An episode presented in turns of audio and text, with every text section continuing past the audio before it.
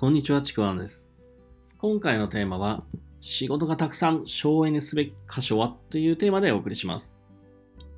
結構ですね、あの、僕、まあ、いろんなビジネスをやってるんですけども、たまにこんなことやってますよっていうのを全部話すと、なんかいろいろすごいたくさんビジネス進めてて、すごいですねって言われることがあるんですけども、あの、まあ、いろいろとね、進めていると、大変になってくるのが作業なんですよね。まあ、いろんなあの仕事のビジネスの作業が出てくるんですよ。まあ、これあのマルチタスクになってくるんですね。そのマルチタスクの管理が必要になってくるんですけども、まあ、ぶっちゃけ僕はあの、マルチタスクというか、このタスク管理結構苦手なんですよね。なかなかこう、その通りに進め、あの進められないとかあるんですよ。あの、まあ、組むことはできるけど、なんかこうね、あの、うまく進めないとか、他の作業とか飛び込みが出てくると、まあ、結構乱れてしまうんですよね。で、他のことにこう目が移ったりとか、なかなかこう、スケジュールで進められないっていう、まあ、そんなね、僕みたいなタイプの人に参考になるかなと思って今日のテーマなんですけども、あの、結構当たり前の話のこともあるかもしれませんけども、まあね、様々なこう種類のタスクが並行してマルチタスクになると、普通にやってたらね、間に合わないことだらけなんですよね。そのためにも大事なのは、やらないことを決める。まあ、それが重要だっていうのは、まあ、周知の事実だと思うんですよ。よく言われると思うんですね。で、作業を効率化してやるべきことをやって、省エネで結果を出す仕組みを作る。もうこれすごく大事で、こう仕事ができる人っていうのはこれをうまくやってると思うんですね。でも、この省エネがうまくできない人って、こう残念なことに省エネじゃなくて、結構ね、ただの手抜きになってる場合が多いんですよね。省エネって、なんでしょう、あの、同じ結果とか、それ以上の結果を出すこともできるんですけども、手抜きはもう反対なんですね。結果につながらない、仕事がボロボロに崩れていく。これが手抜きなんですね。だからなんか、単純に作業を省エネ化しようとしても、なんかただの手抜きになってしまう場合ってのは結構あるんですよ。で、なんでそんなことになるのかなって考えた時に気づいたのが、この省エネで、一番先に省エネに取り組むべき点って、なんかこう、作業、作業ベースにこう作業の効率化を考えることじゃないなって気づいたんですよ。そうではなくて、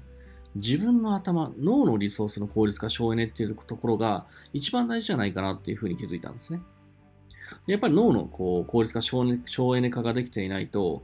何かこう一つの作業をやっていても、なんかこう作業をしながら他の作業のことを考えちゃったり気になったりして、まあ、それが気になって目の前の作業が手抜きになったりとか、ついつい他のことをやりたくなっちゃったりとかね。もうこう、頭のこう脳みそが思考が入り混じって、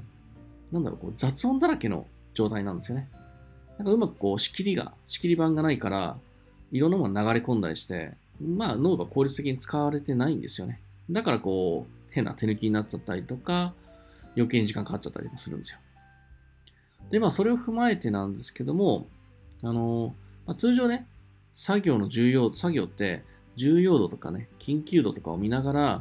まあ、そのスケジュールを組んでいくことが大切だっていうのはよく言われるんですけども、で、これもちろん基本なんですけども、これを1日のタスク単位に落としていくとき、まあ、1日のスケジューリングをするとき、この時に考えるべきが、自分の脳みそが効率的に働く順番、その順番で1日のタスクを組んでいくことがすごく大事だなっていうのは、僕はあの経験して思ってるんですね。まあ、この脳がね、効率的に働く順番って人によって違うのかもしれないんですけども、まあ、僕の場合だと、こう初めにこうやっぱ、なんだろう、頭をなるべく使わずに、もう半自動的にできるような作業から1日を始めるんですね。例えば、こう毎日やらなきゃいけない作業とかを、まあ、一番初めにやるとかっていう、まあ、そういうふうに、あの、まあ、半自動的にできる作業からも始めるんですね。で、だんだんと頭を使っていくタスクへと移っていくような感じです。鳴らし運転から徐々にこうエンジンをかけてギアを上げていくような、そんな感じなんですね。で、まあ、そんな感じで走ってて、走ってて、だいぶ頭を使った、疲れたなっって思う頃に、途中休憩として、ま、簡単な作業を入れたりとかですね。こう、一日のこう作業のルーティンを自分の脳が効率的に働く順番、もうストレスが少ない順番にすることで、僕はもうかなり脳の省エネ化ができるなっていうふうに感じてるんですよね。で、またですね、あの、よく出てくるのが突発的な作業なんですけども、これもやっぱ出てくるんですね。問い合わせもそうだし。で、こういうものもすぐに対応っていうふうにするんじゃなくて、もうルーティンの中に、こう、何か決めてないけど突発的な作業をやる時間っていうのを、ちょちゃんとそれを取っておいてると、なんか突発的なものに来た、あ、これやんなきゃっていうよりも、あこの時間にやるからいいやとね、リソースを使わずに目の前の作業に集中できる、そんな環境が作れるなって感じてます。で、こんな話してますけど、僕も全然完璧にできてるわけじゃないし、まだできてない部分もたくさんあるんですけども、まあ、僕にとっては結構これ効果的だなって思っていて、まあ、これがあの1日のタスクスケジュールを、まあ、自分の頭、脳を効率に効率的に使うベースにすると、やっぱり、ね、変なストレスも減るんですね。ストレスも減って作業が効率化できて、あの、それがだんだんとね、全体の省エネになってきている。まあそういうふうな、あの、感覚がありますので、まあぜひですね、あの、なんかマルチタスクできないなっていう人、僕と同じようなタイプの人には参考になるかなと思って、えお伝えしました。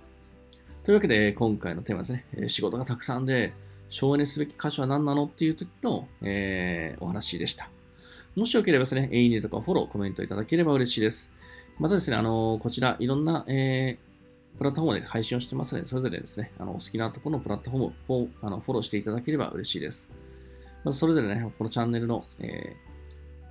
ー、説明欄の方にですね、僕のメルマガ自己紹介、そして今やってるレクチャーもありますので、そちらもぜひ受け取っていただければと思います。では最後までありがとうございました。ちくわんでした。